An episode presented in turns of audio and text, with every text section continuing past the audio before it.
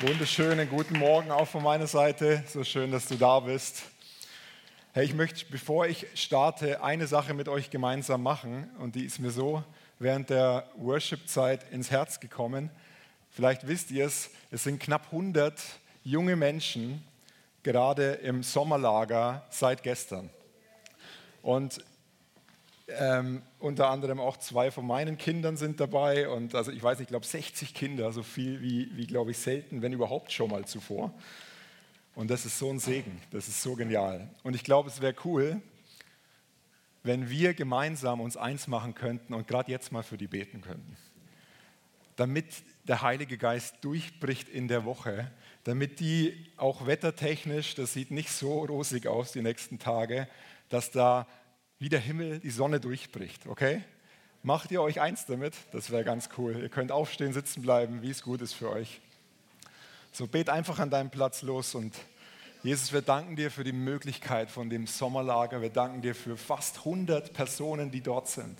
Die nächste Generation, die sich eine Zeit nimmt, um dir zu begegnen, Gemeinschaft zu haben, Spaß zu haben, Freude zu haben und näher an dein Herz zu wachsen. Und Jesus, wir beten, dass sie dich erleben wie nie zuvor, dass du hineinbrichst wie nie zuvor, dass sie ein, einen Hunger und eine Leidenschaft für dich entwickeln, der nie wieder aufhören wird und immer mehr werden wird in ihrem Leben. Und Jesus, wir setzen frei, dass der, die Sonne durchbricht in den Tagen, dass sie wirklich übernatürlich, und die beten schon lange dafür, dass sie es erleben, dass das Wetter mitspielt, dass es gut kommt und dass sie richtig viel und eine gute Zeit haben und Spaß haben und Freude haben. Wir danken dir, Herr, für die wunderbare Zeit dort. Halleluja. Amen. Amen. Yes, danke euch, so cool. Es hat so eine Kraft, wenn wir gemeinsam uns eins machen. Letzten Oktober habe ich meiner Frau ähm, einen neuen Handyvertrag machen wollen und hab dann, äh, wollte ja auch ein Handy damit ähm, schenken, eigentlich zu Weihnachten. Also ich habe im Oktober mir Gedanken gemacht und habe dann angefangen zu gucken, was für Angebote gibt es denn da und hab, bin auf ein tolles Angebot gestoßen. Der Anbieter ist egal. Ähm Keine Schleichwerbung. Bin auf ein tolles Angebot gestoßen, ähm, habe das bestellt, da stand drauf, Lieferzeit circa sieben Tage. Ähm, ja, und alles bestellt, Gerät bezahlt.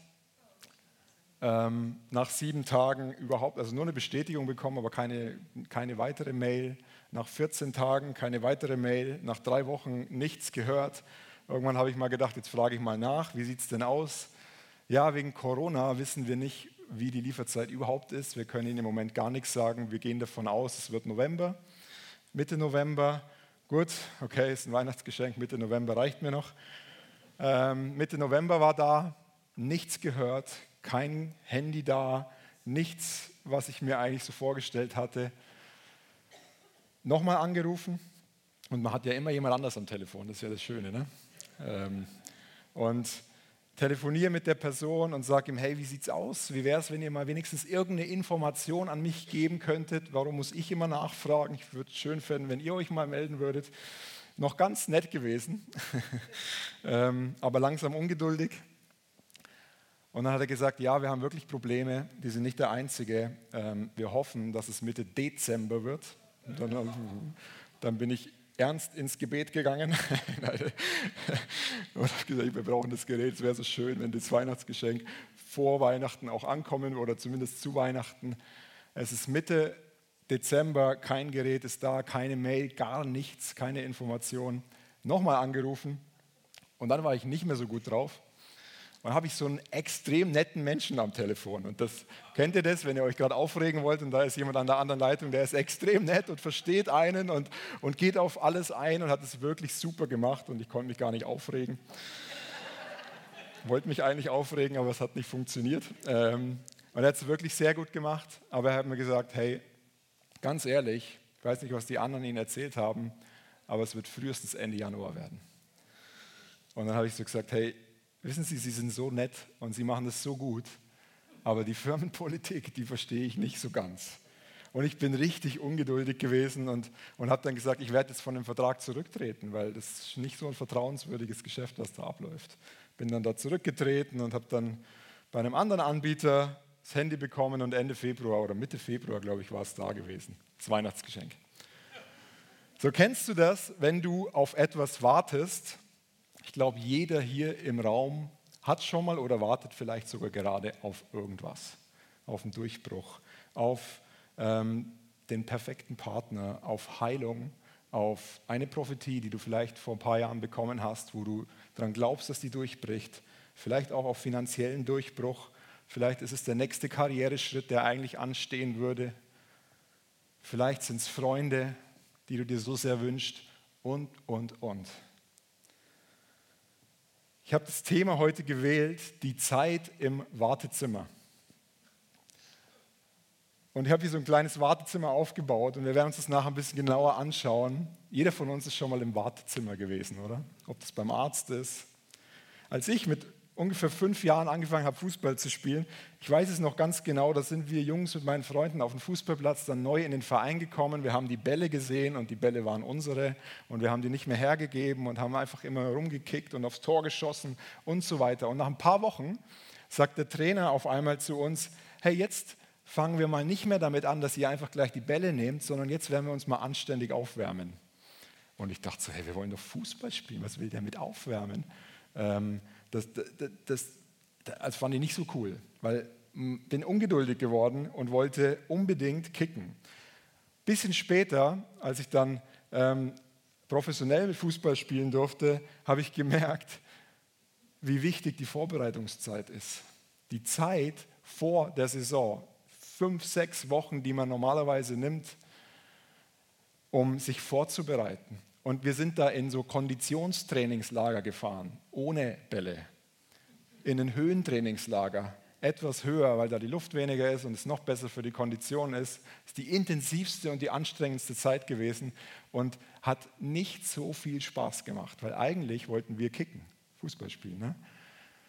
Aber wir haben gelernt, dass dieses Trainingslager, diese Zeit, diese Vorbereitungszeit essentiell ist damit wir eine gute Saison spielen können, dass wir fit sind, dass wir Kraft haben, dass wir durchhalten können, dass wir in der 70. Minute noch einen oben draufsetzen können. Aber es fühlte sich an in dieser Vorbereitungszimmer, so wie im Wartezimmer. Du sitzt da so oder du stehst da oder läufst und ich war Torwart, ne? ich bin bewusst ins Tor gegangen, weil ich wollte nicht so viel laufen. Ähm und du läufst aber mit, weil du musst ja auch fit sein und, bist ja im Team und bist, nicht, bist ja kein Einzelgänger und so weiter. Aber wir leben, warum erzähle ich euch das? Wir leben in einer Kultur, gerade in der westlichen Welt, wo wir es verlernt haben zu warten, wo wir alles auf Knopfdruck bekommen, wo wir alles jetzt sofort, ne, du bestellst was und es muss morgen da sein. Bis 17 Uhr bestellt, morgen geliefert. Und wenn es mal nicht kommt, dann regen wir uns auf. Ne? Dann denken wir so, hey, das kann doch nicht sein. Ich trete vom Kauf zurück, ich gehe direkt was anderes holen, es muss schneller gehen. Lieferzeiten müssen immer schneller werden und wir werden dadurch immer ungeduldiger. So, ich habe euch mal ein Bild noch von einem Wartezimmer mitgebracht. Das ist so dieses typische Wartezimmer so beim Doktor. Du kennst das, du sitzt da so und ich habe es hier mal auf. Es gibt auch schönere, also kannst du das zweite Bild zeigen. Mittlerweile tut man ja alles, das Warten so angenehm wie möglich zu machen. Ist auch ist in einem Krankenhaus ein Wartebereich. Also sieht, also ich meine, stylisch, ne? ist nicht schlecht. Also ich habe es nicht geschafft, es so schön hinzukriegen. Aber du sitzt so in einem Wartezimmer und wartest. Und dann ist es ja oft so, dass da gegenüber Personen sitzen, die warten auch. Und manchmal sind die schon vor dir da gewesen. Dann geht man in der Regel davon aus, dass die, wenn sie vorher da waren, auch vorher drankommen. Aber wehe, denn da kommt einer rein, setzt sich hin, wird aufgerufen und geht wieder raus, oder? Da denkst du dir so, hey, ich warte hier schon, schon eine halbe Stunde und habe vielleicht hier irgendwie meine Zeitschrift, die am Anfang noch interessant ist. Und irgendwann merkst du, du wirst ungeduldig. Kennt ihr das? Schon mal erlebt, oder? Gibt es hier im Raum irgendeine Person, die sehr gerne wartet? Bitte hebt doch die Hand. Ein Kind hat sich gemeldet. ja, wir sind also unter uns. Wenn ich eine Sache gelernt habe in der, in der Fußballerzeit, dann war es tatsächlich warten zu können oder warten zu lernen, warten auf einen neuen Vertrag. Ähm, ich kann mich an eine Situation erinnern, das war ein Tag vor Wechselfristende, wo ich einen neuen Vertrag unterschreiben durfte. Und das war jetzt nicht erste Liga, wo man so ne, die Millionen verdient, sondern das war so die unterste Profiliga. Da warst du wirklich auf jeden Euro damals angewiesen und bist danach beim Arbeitsamt gelandet, wenn das nicht geklappt hätte. Es ist ein Tag vorher gewesen. Und vielleicht hast du auch Beispiele, wo zum Beispiel dein Nachbar sich jetzt ein neues Auto gekauft hat, vielleicht gerade das Auto gekauft hat, was du dir vielleicht schon seit fünf Jahren wünschst, aber es hat irgendwie noch nicht geklappt und er hat es jetzt. Oder dein Freund ist auf einmal in einer Beziehung und du wünschst dir eigentlich schon seit Jahren, dass du einen Partner findest und er hat es jetzt oder sie hat es geschafft. Oder ein Bekannter ist geheilt worden und du noch nicht. Und es ist frustrierend. Das ist nicht immer so einfach, oder? Aber es gibt Zeiten in unserem Leben, wo die Wartezeit eine Zeit ist, wo Gott ganz, ganz aktiv an uns arbeitet und wir merken es gar nicht. Wir sind so drauf aus, auf diesen nächsten Schritt, jetzt muss doch der Durchbruch kommen und wir verpassen in der Wartezeit, im Wartezimmer, ihn überhaupt zu erleben.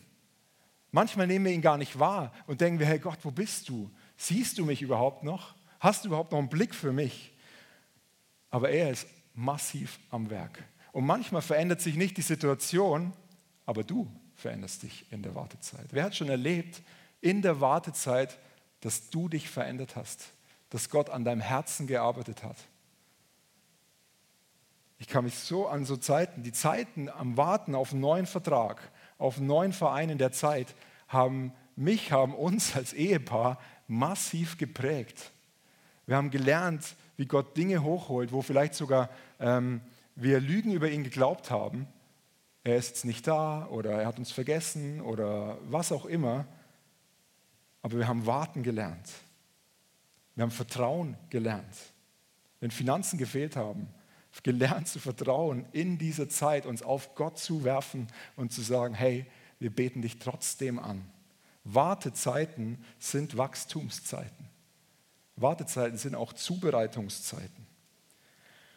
Und ich habe ein Bild gefunden in der Vorbereitung und ich glaube, wir leben in so einer Mikrowellengesellschaft. Ne? Du machst die Mikrowelle auf, schiebst es rein, dein Essen, zwei Minuten, zack, und es muss fertig sein. Wir erwarten, dass wir beten einmal, zack, und es muss der Durchbruch da sein. Ich habe es mal so genannt, wir hoffen, dass es so diese Mikrowellensalbung gibt. Ne? Zack, bam, tschu, fertig. Schön, ne? Also finde ich auch cool. Und der Markus, ne, du hast vorhin so schön gesagt, du wartest nicht gerne in der Schlange. Ne?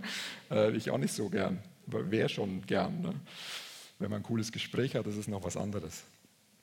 Aber es gibt einen Preis, den wir bezahlen müssen in der Wartezeit, die anstrengend vielleicht sogar ist, um einen nächsten Schritt gehen zu können.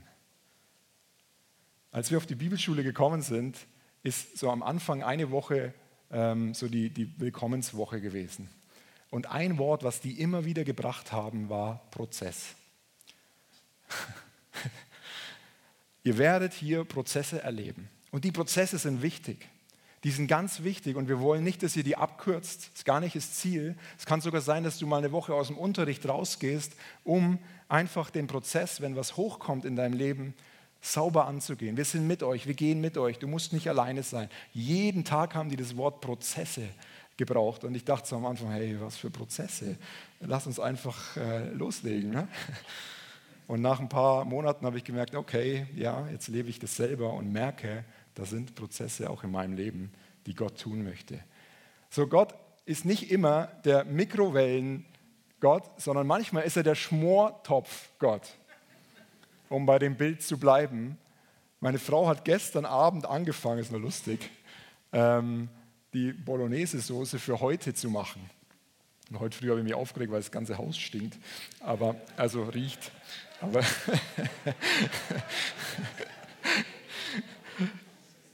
Er hat gesagt, hätte es ja lüften können. Er hat sie auch recht. Ich war zu faul, da im Bett wieder aufzustehen. Ähm Gott ist nicht immer nur an unserem kurzfristigen Erfolg interessiert, sondern er möchte während dem Weg, auf dem Weg, wo wir unterwegs sind, in unsere Berufung, ist er am Arbeiten an uns. Ist er mit uns durch, durch Prozesse durchgehen. Wir, wir wissen das mit dem, es ist kein Sprint, es ist ein Marathonlauf. Und bei dem Marathonlauf ist er mitten dabei und läuft mit dir. Und dann, jetzt kommen wir auch auf die Bibel. Wir sind ja hier ne, in der Kirche und das ist auch sehr schön und sehr wichtig. Bin ich auf die Geschichte von David gestoßen. Hey, und David, der hat 13 Jahre gewartet, als er gesalbt wurde vom Prophet Samuel, bis er auf dem Thron saß. 13 Jahre. Wir lesen das manchmal so Kapitel für Kapitel und denken so, ja, ja, das ist dann sicher in ein paar Wochen so gewesen. 13 Jahre hat er gewartet. Josef hat übrigens auch 13 Jahre gewartet, bis er letztendlich auf dem Thron war, der David. Und zuerst musste er eine Zeit bei den Schafen von seinem Vater verbringen. Sich um die Schafe kümmern, sich dort bewähren. Bewährungszeit ist oft im Wartezimmer der Fall.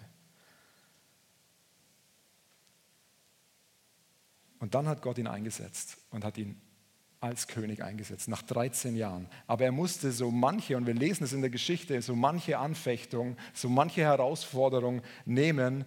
Ähm, es hat Jahre gedauert, bis die Prophetie, bis der Prophet das, was er ausgesprochen hat, bis es durchgebrochen ist. Weißt du, manchmal bekommen wir so ein prophetisches Wort und erwarten, es muss nächste Woche erfüllt sein. Ne? Aber manchmal dauert es. Es ist nichts passiert. Und manchmal sitzt du da so im Wartezimmer und wartest und denkst so, hey, das kann doch, das muss doch jetzt endlich weitergehen. Es muss doch jetzt endlich der Durchbruch kommen. Und er ist immer noch nicht da. Und es frustriert einen. Und man, wie vorhin schon gesagt, man bekommt so die eine oder andere Frage in den Kopf, hey Gott, bist du hier?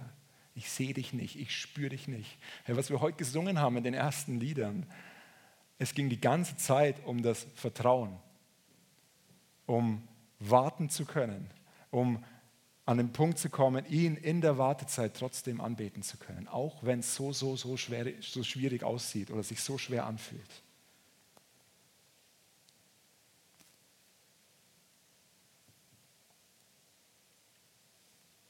Wartezeiten sind Wachstumszeiten.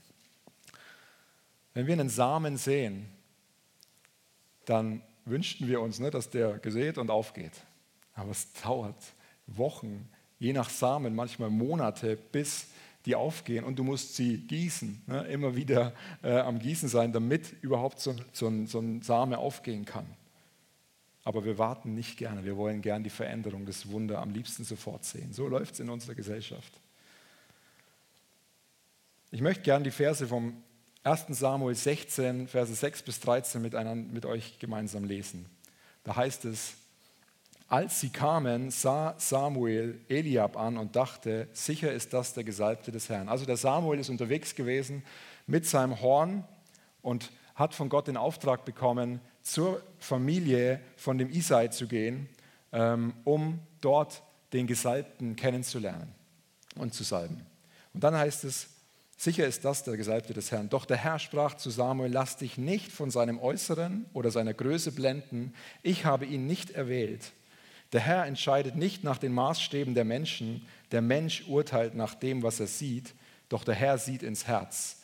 Dann befahl Isai seinem Sohn Abinadab vor Samuel hinzutreten. Hat er dem ersten präsentiert.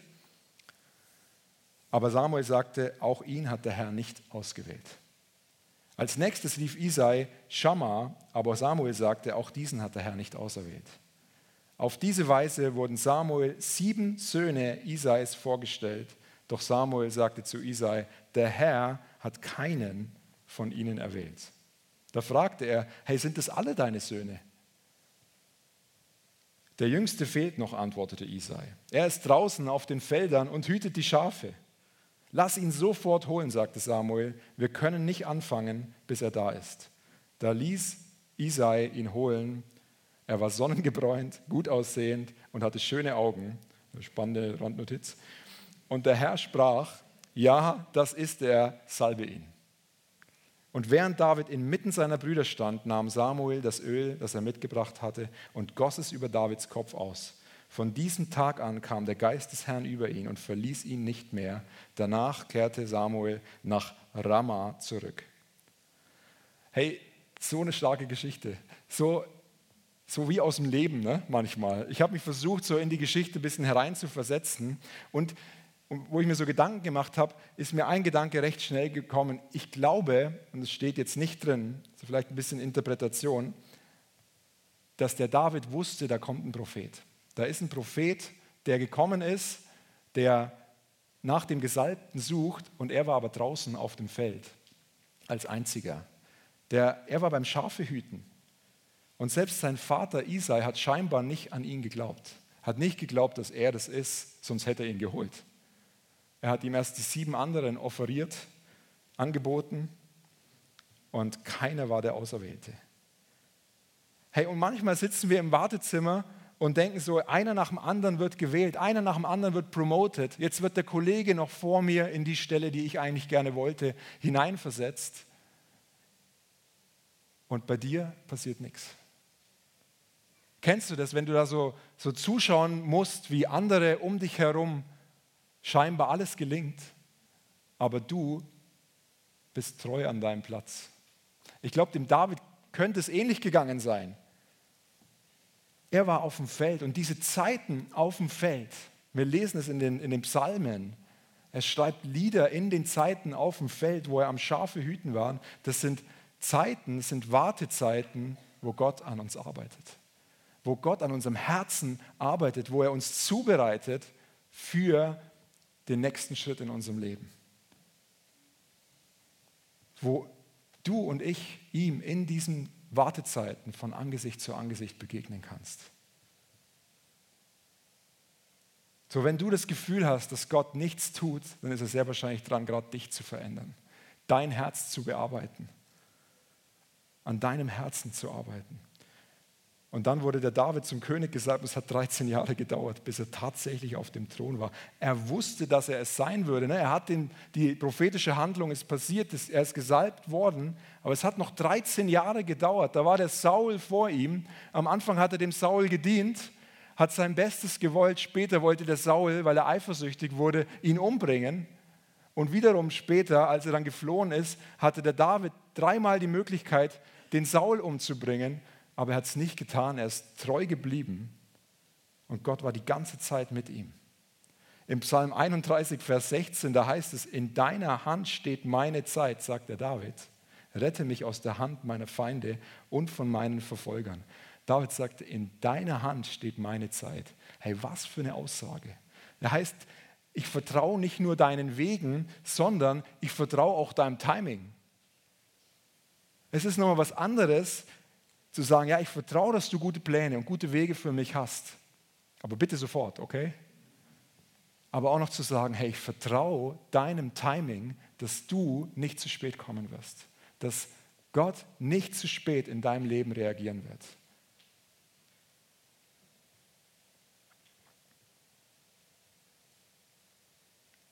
Und mit anderen Worten zu sagen, hey, ich weiß,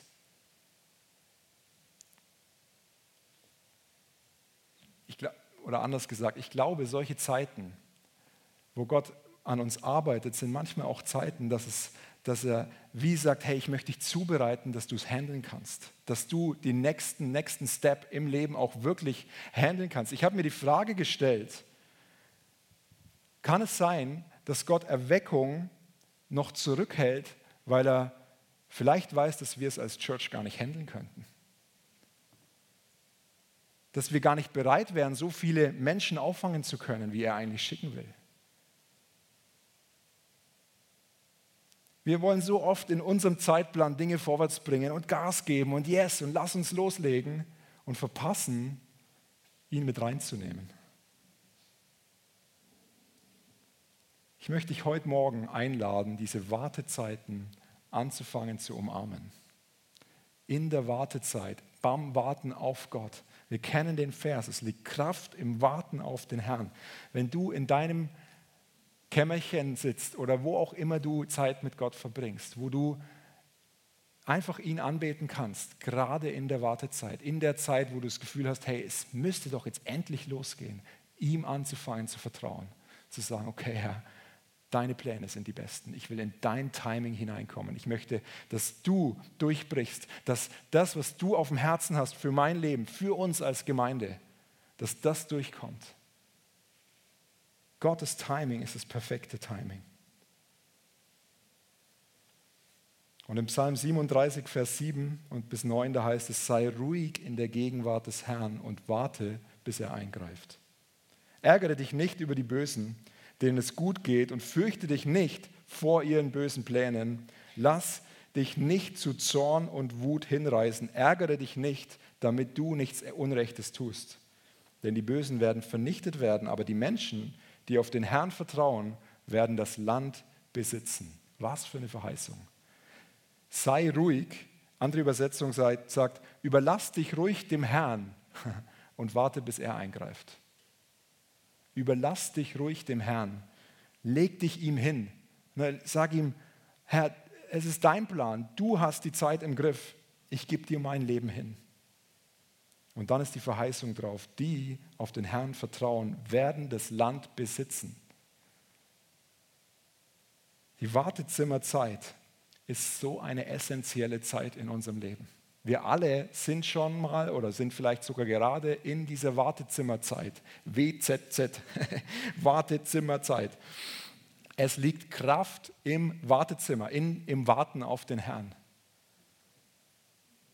Und das Warten bedeutet nicht übrigens, ja, Däumchen drehen und äh, ne, so, ja, jetzt warten wir halt mal, sondern das Warten ist aktiv. Das Warten ist, hey, ist ihn anbeten, ist unser, ist unser, unser Leben ihm auszurichten. Wir müssen nicht einfach uns zurücklehnen und, und, und nichts tun, sondern es ist, dieses Warten ist höchst aktiv, aber nicht aktiv, indem du weitere Dinge anreißt, sondern indem du Zeit mit ihm verbringst. Indem wir uns völlig abhängig von ihm machen. Und Josef musste drei, etwa 13 Jahre warten, bis er schlussendlich auch in seine Bestimmung angekommen ist. Und manchmal kriegen wir die Krise, wenn nach zwei Wochen nichts passiert. Und die Krise kriegen übrigens raubt die Kraft. Im Jesaja 40, 29 bis 31, da heißt es, bekannte Verse, er gibt den Erschöpften neue Kraft, er gibt den Kraftlosen reichlich Stärke. Es mag sein, dass selbst junge Leute matt und müde werden und junge Männer völlig zusammenbrechen, doch die, die auf den Herrn warten, gewinnen neue Kraft. Sie schwingen sich nach oben wie die Adler. Sie laufen schnell, ohne zu ermüden. Sie gehen und werden nicht matt. Ja, es gibt Phasen, wo wir kraftlos sind. Es gibt Phasen, wo, wo du müde bist. Hast du wahrscheinlich auch schon erlebt, wo es anstrengend ist. Und es heißt hier, ne, selbst junge Menschen werden matt und müde werden. Junge Männer werden völlig zusammenbrechen. Wir leben in einer Gesellschaft, wo immer mehr junge Menschen in Burnout kommen, wo immer mehr Menschen, junge Menschen in Überforderungszustände, Übermüdungszustände kommen. Aber es heißt, und das ist der Schlüssel, die, die auf den Herrn warten, gewinnen neue Kraft. Es liegt Kraft im Warten auf den Herrn. Es liegt Kraft im Wartezimmer mit Gott zu sein, nicht alleine mit ihm. Und das ist so essentiell wichtig. Es sind Zeiten, wo er dich zubereitet. Es sind Zeiten, wo er dir begegnen möchte. Und er dich ans Ziel bringt, in deine Bestimmung, da, wo er dich haben möchte.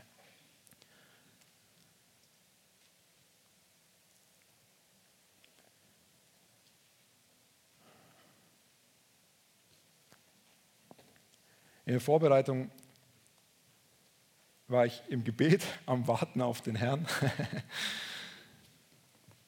und habe ganz stark den Eindruck gehabt, dass Menschen heute Morgen hier sind oder vielleicht bist du am Livestream und du befindest dich sprichwörtlich, du könntest sagen, ja, ich bin absolut in diesem Wartezimmer. Und mein Wunsch oder mein Gebet heute Morgen für dich ist, dass du diese Wartezimmerzeit ganz neu umarmen kannst. Aber das Problem war, in dem Eindruck, den ich im Vorfeld hatte, dass du in dem Wartezimmer allein dich fühlst, dass du ihn gar nicht siehst, dass er irgendwo mit dir da sitzt, dass sich da vielleicht sogar eine Lüge eingeschlichen hat, die dir sagt, hey, er ist sicher nicht bei dir. Er ist sicher nicht gerade jetzt in der Situation, wo du dich am Warten befindest und, und, und trägt dich oder, oder sitzt neben dir, sondern du hast den Eindruck, dass er gar nicht da ist. Und ich möchte dich einladen, wenn dich das betrifft. Ist jemand hier, den das betrifft? Du darfst die Hand heben, wenn du mutig bist. Okay, cool, vielen Dank.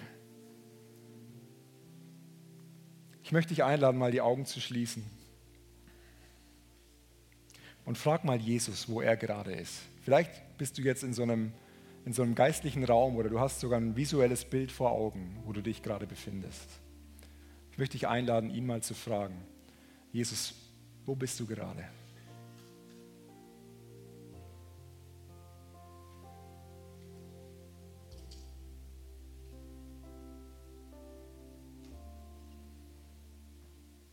Und wenn du ihn wahrnehmen kannst oder sehen kannst in dem Bild vor deinen inneren Augen, dann frag ihn mal, ob er herkommen kann zu dir, falls er nicht schon direkt bei dir ist.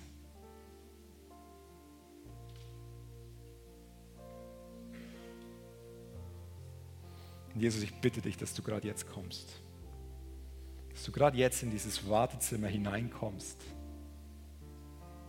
dass du deine Gegenwart in dem Wartezimmer, dass sie sich ausbreitet. Und dass du vielleicht auch Lügen aufzeigst, die da sind, die immer angefangen haben zu glauben, dass er nicht da ist oder zu spät kommt oder zu weit weg ist oder nicht näher kommen kann. Oft ist Vergebung ein Tool und ich will dich einladen. Manchmal ist es auch eine tiefere Sache. Wir haben eine wunderbare Sozo-Arbeit, wo wir gerade solche Themen angehen können, wo, wo Lügen rausgerissen werden können mit der Wurzel und mit Wahrheit ersetzt werden können. Das ist unser Seelsorge- oder Befreiungsdienst hier in der FCG Aarau und du kannst dich einfach über die Webseite dafür anmelden. Das ist eine wunderbare Sache.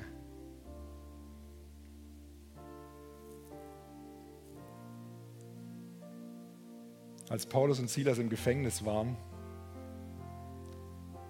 da kann ich mir vorstellen, dass sie sich wie auch in diesem Wartezimmer gefühlt haben. Sie gedacht haben, hey, jetzt sind wir hier, weil wir dich bezeugt haben und sitzen da.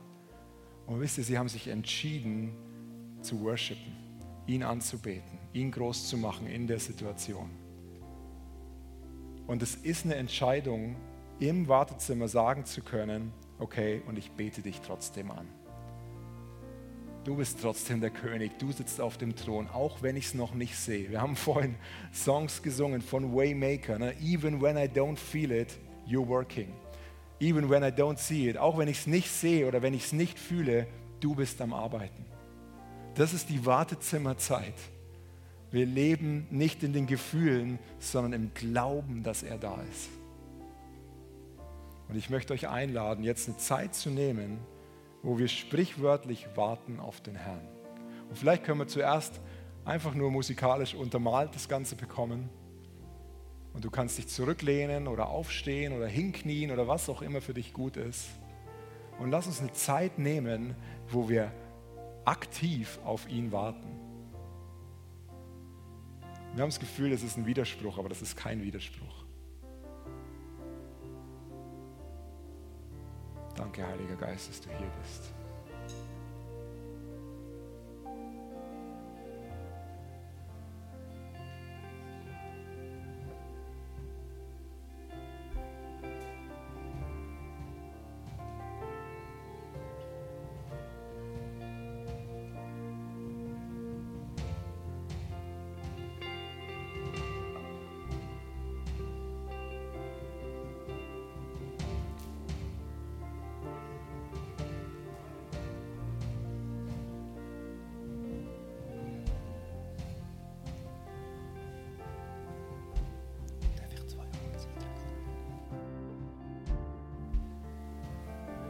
Zwei, habe zwei Eindrücke. Ich denke, es gibt das Gefühl, dass es zwei große Gruppen Leute gibt hier. Ähm, meine Frau und ich wir sind mal auf Italien runtergefahren und sind in der Nacht heimgefahren und ähm, auf der Autobahn zurück am Morgen um 4 Uhr. ab 7 Uhr hätte, würden wir beim Arbeiten sein, ist mir das Benzin ausgegangen.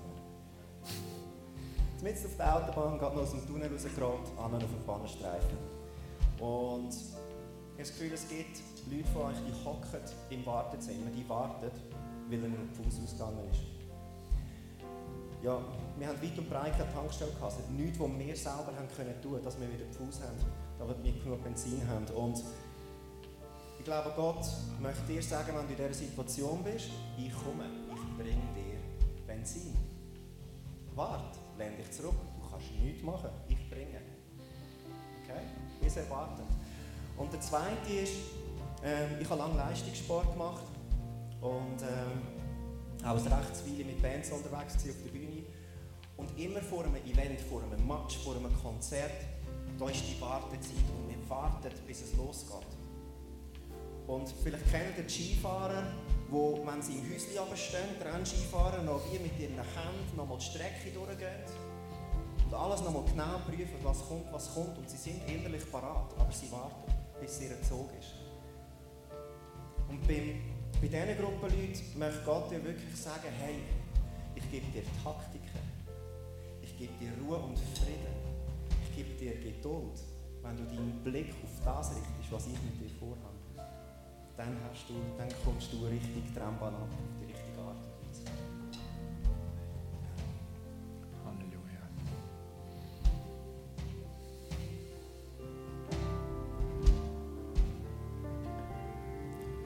Wir werden jetzt gleich einen Song spielen, den wir vorhin schon gesungen haben. Here Again heißt er.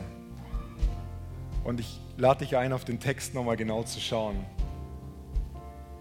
Weil da heißt es so, Will you meet me here again?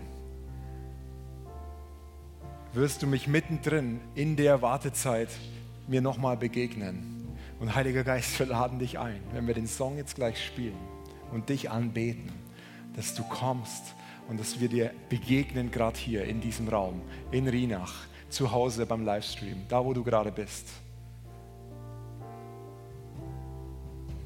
Danke, Jesus, für deine Gegenwart.